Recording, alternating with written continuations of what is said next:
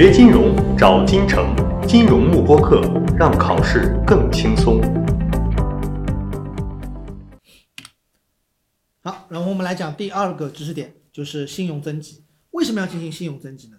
就是如果我不进行信用增级的话，那么我的信用评级就会比较的低。信用评级比较低的话，我发行成本就比较高，因为投资者会认为，如果你没有信用增级手段，那么这个时候投资者就会认为你的风险会相对比较偏高。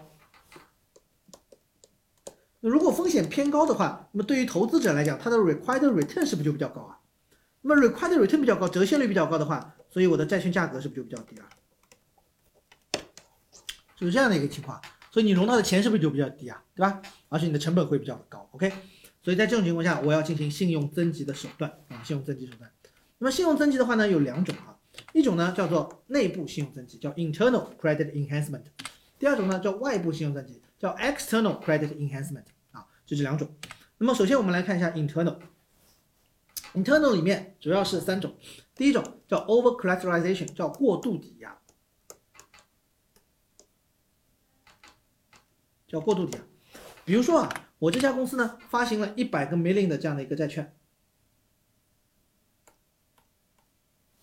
啊，我发行一百个 million 的金额的债券，但是我用的抵押品呢是一百二十个 million 的抵押品，价值一百二十个 million 的抵押品来进行抵押的嘛？因为一抵押的话，是不是对方认为，哎，如果你违约，我是不是就可以拿抵押品占为己有了，对吧？所以抵押品是降低信用风险的。是不是就相当于是一个信用增级的一个手段啊，对吧？好，现在我不但是拿抵押品出来，而且我的抵押品的价值呢是超过了你的这样的一个这个这个你的发行总金额的，也就是你的融资金额的。那这样的话，我是不是更放心啊？对不对？好，所以这就是我们的一种第一种啊，叫 over collateralization，叫 posting more collateral than it is needed，啊，比我需所需要的这个抵押品的价值呢还要高。第二种叫 excess spread。那么它是讲的什么样一种情况呢？比如说，我现在呢有这样的一个公司，那发行了这样的一个债券，啊？发行了一个债券，但是呢，我现在这家公司，这个呢是债券持有人，啊，bond holder 卖给 bond holder。那么公司他说啊，我单独呢，哎，存一笔钱，存在这样的一个账户里面，存在一个单独的额的账户里面，这个账户里面的钱呢是不能用于其他的，只能用于什么呢？只能用于当公司如果真的违约的时候，这里面的钱可以补偿投资者的一个损失，补偿给投资者，所以只能派这个用场。那么投资者一看，哦，你有额外的现金来补偿我的话，那没问题。万一你违约了，是不是还有这笔这部分这个现金来补偿我啊？那这个时候是不是信用风险就降低了？那么这种呢叫做 excess spread。那么还有一种形式，它其实有两种形式了，这是一种形式，直接存现金；另外一种形式这样子。比如说，这是一家主体公司发行债券的，对吧？那么这个呢是债券持有人。好，那么在这种情况下呢，前面呢还有它有一个有个资产池的，这个这个资产池呢它会产生现金流的。那么产生现金流之后呢，来它才会给到债券持有人。所以，比如说这个铺里面每年会产生百分之八，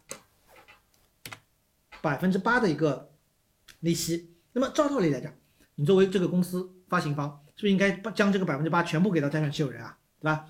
但是呢，他不是的，他呢只给这个，只给这个债券持有人的百分之七，比方说，啊，只给他百分之七，那么是不是差了这个百分之一的钱啊，对吧？那么相当于，比如说这里面是一百个 million 的话，相当于是不是有一个 million 扣下来了？那么这个一个 million 扣下来之后，它也是的。存在一个单独的账户里面，那么大家能猜到这个账户里面主要是干嘛？是不是主要是可以将来一旦公司违约不能产生铺里面产生足额现金流的时候，这个账户里面的钱就可以去补偿投资者的一个损失了，对吧？是不是跟前面的是类似的？一个是现金直接存现金存在一个账户里面，然后补偿投资者损失；一个是它情因为它的债券的情况不一样或者形式不一样。那么它是从这个资产池里面产生现金流，然后给到投资者。那么它不是全部给，给绝大部分，然后剩下一小部分呢，哎，慢慢给它存到一个账户里面。然后呢，将来如果一旦不能产生足额现金流了，那么这个时候就可以补偿投资者损失。那投资者一看的话，就相对也比较的放心啊，对吧？好，那么这是第二种。第三种呢叫 waterfall structure，其实就是瀑布了。其实这更多的用于什么呢？用于 ABS。这个我们会在讲到 MBS 的时候会给大家具体来讲的。那么大概是一个什么意思呢？大概的意思是这样子的，比如说现金流呢，它把这个资产值啊分成了这三个圈值，A、B、C 啊三个层级。那么这三个层级呢，它现金流从上往下流，是不是相当于你现金流来了以后，你要把这个 A 券去流满，是不是才可以溢到下面 B 圈值啊？B 流满了，是不是才流到 C 圈值啊？所以它相当于是不是有一个瀑布的这样一个形式，从上往下慢慢慢慢往下流啊？是不是有点像 waterfall 的一个感觉啦？对吧？好，那么这种呢是更多的运用于这个 ABS 产品啊，或者我们说 MBS 这个产品里面，好吧？那么这种呢就是相当于上面这个我是不是风险很低啊？下面这个是不是要等上面全还完了才还我的？所以这个成风险就会比较高了，对吧？按照这样的一个分层，人为的把这个现金流呢分成了这这么几层啊，然后呢，大家就可以选择自己的这样的一个。根据按照自己的一个信用的一个容忍程度啊，然后去选择不同的这个层级啊，所以它是不同的 change，就相当于不同的层级。好，这里呢简单介绍一下就可以了，大家了解这个概念就 OK 了啊。所以最受欢迎的是哪种呢？就是 waterfall structure，这是 most popular，原因是在于只有这种信用增级方法，它是不需要花额外成本的，我只要人为的去进行分层就可以了，对不对？而过度抵押它是要花更多的抵押品。而 excess spread 无论是哪种形式，相当于我是不是要把一部分现金要放在这个账户里面，而这个账户是不能派其他用场的，对吧？好，相当于我是滞留了这样的一个现金了啊。OK，那么这是我们的三个内部信用增级，然后我们来看外部。那外部呢，说说白了啊，比较简单，就是呢找担保。外部呢就是找担保啊，就找担保，要么你找这个证券公司担保。呃，找这个保险公司进行担保，这个叫 surety bond；要么呢，你找银行进行担保，这个叫 bank guarantee，bank i n g。所以无非就是找担保啊，找第三方进行担保，这个叫外部。那么还有一个呢，叫做 letter of credit，就是信用证。信用证呢，说白了，它也是一个银行信用。这用于什么呢？用于国际贸易的。比如说，我是一个中国的出口企业。出口企业出口到美国，那我是不是应该从美国这边收美元啊？对吧？这个是商品 goods，那这边呢收美元收进来啊，是这样的一个情况。